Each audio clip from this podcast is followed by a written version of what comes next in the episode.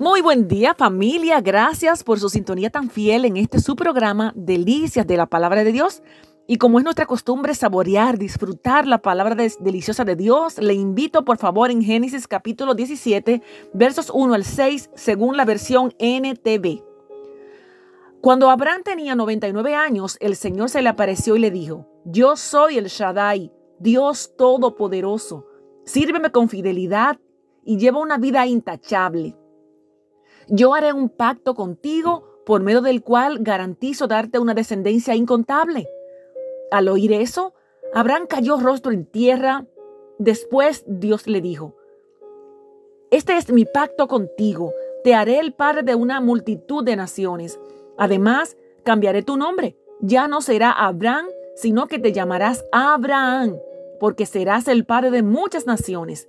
Te haré sumamente fructífero tus descendientes llegarán a ser muchas naciones y de ellos surgirán reyes. Génesis capítulo 17 versos 1 al 6. Familia, en esta mañana vamos a iniciar una corta serie hablando de entregando el control y hoy iniciamos con Abraham y Sarai. Hermanos y amigos, a lo largo de la historia hemos luchado con lo que significa confiar en Dios y si entregamos el control de nuestras vidas o no. Y aquí es un gran ejemplo. Fíjese que cuando se nos presenta Abraham en este libro de Génesis, capítulo 17 específicamente, vemos que su nombre era Abraham. Era un hombre corriente que vivía con su familia en una parte del mundo conocida como Ur, Ur de los Caldeos. Él estaba casado, pero no tenía hijos, vivía una vida normal, predecible y segura, estable para esa parte del mundo, ¿verdad? Pero entonces Dios le habló Fíjese que además, a pesar de tener un, trasfondo de idolatría donde él vivía, el lugar donde se relacionaba con sus familiares, era un hombre que fue elegido por Dios para una misión importantísima. Dios le dijo a este hombre ordinario que todavía nos afecta a cada uno de nosotros hoy. Le dijo, deja tu, a tu tierra y a tu parentela y vete y deja la tierra de tus padres, vete a la tierra donde yo te mostraré. Un lugar Mm, desierto, pero sin un GPS, sin un mapa ni de papel en aquel tiempo, sin sin compartir. En aquel momento no se podía compartir ubicación, imagínese, sin ningún tipo de, de, ayudita por ahí. Vete, yo te voy a indicar en el camino, confía en mí, suelta en mí el control. Dios le dijo a un hombre común y corriente que vivía en una ciudad común, haz como te digo. Se requería de una gran confianza, ¿eh? Abraham tuvo que dejar su hogar y Dios eh, dejar su comodidad de donde estaba a irse a un lugar que, posiblemente era, ciertamente era incierto. Era el comienzo de una vida y una, y una gran aventura en su caminar de fe. Y vemos aquí como Abraham fue el primer hombre elegido por Dios para desempeñar un papel en su, en su, un papel de redención para la humanidad. Ya después del diluvio, ¿verdad?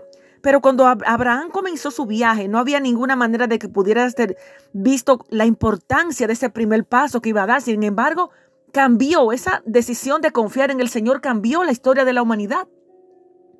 Abraham creyó al Señor y el Señor lo consideró justo debido a su fe.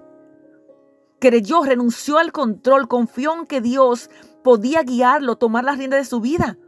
24 años más tarde, después que Abraham acepta abandonar el pueblo natal, Dios le cambió el nombre. Y más adelante, cuando Abraham tenía 99 años, el Señor se le apareció y le dijo, yo soy el Dios Todopoderoso, vive en mi presencia y sé intachable. Así confirmaré mi pacto contigo y multiplicaré su descendencia en gran manera. Abraham cayó rostro en tierra en signo de humillación. Este es el, pacto que establezco contigo. Tú serás padre de multitudes. Dios aquí invitó a Abraham a emprender un viaje. Le dio una visión, una identidad y luego le cambió el nombre. Y sin duda el resultado de, de esta decisión de Abraham fue bastante grande. Abraham se convirtió, de hecho, en el padre de muchas naciones. Jesucristo nació de su linaje. Abraham es una de las figuras más significativas de la Biblia y todavía hablamos de él hoy.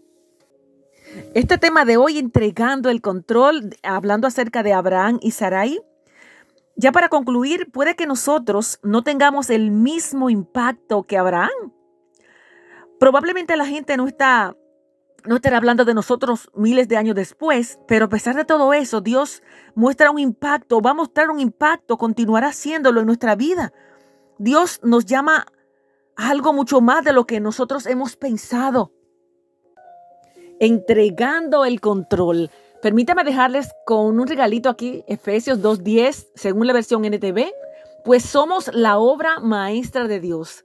Él nos creó de nuevo en Cristo Jesús a fin de que hagamos las cosas buenas que Él preparó para nosotros tiempo atrás. Amén. Sin dudas, Él diseñó planes, programó obras pendientes para que la hagamos en su nombre.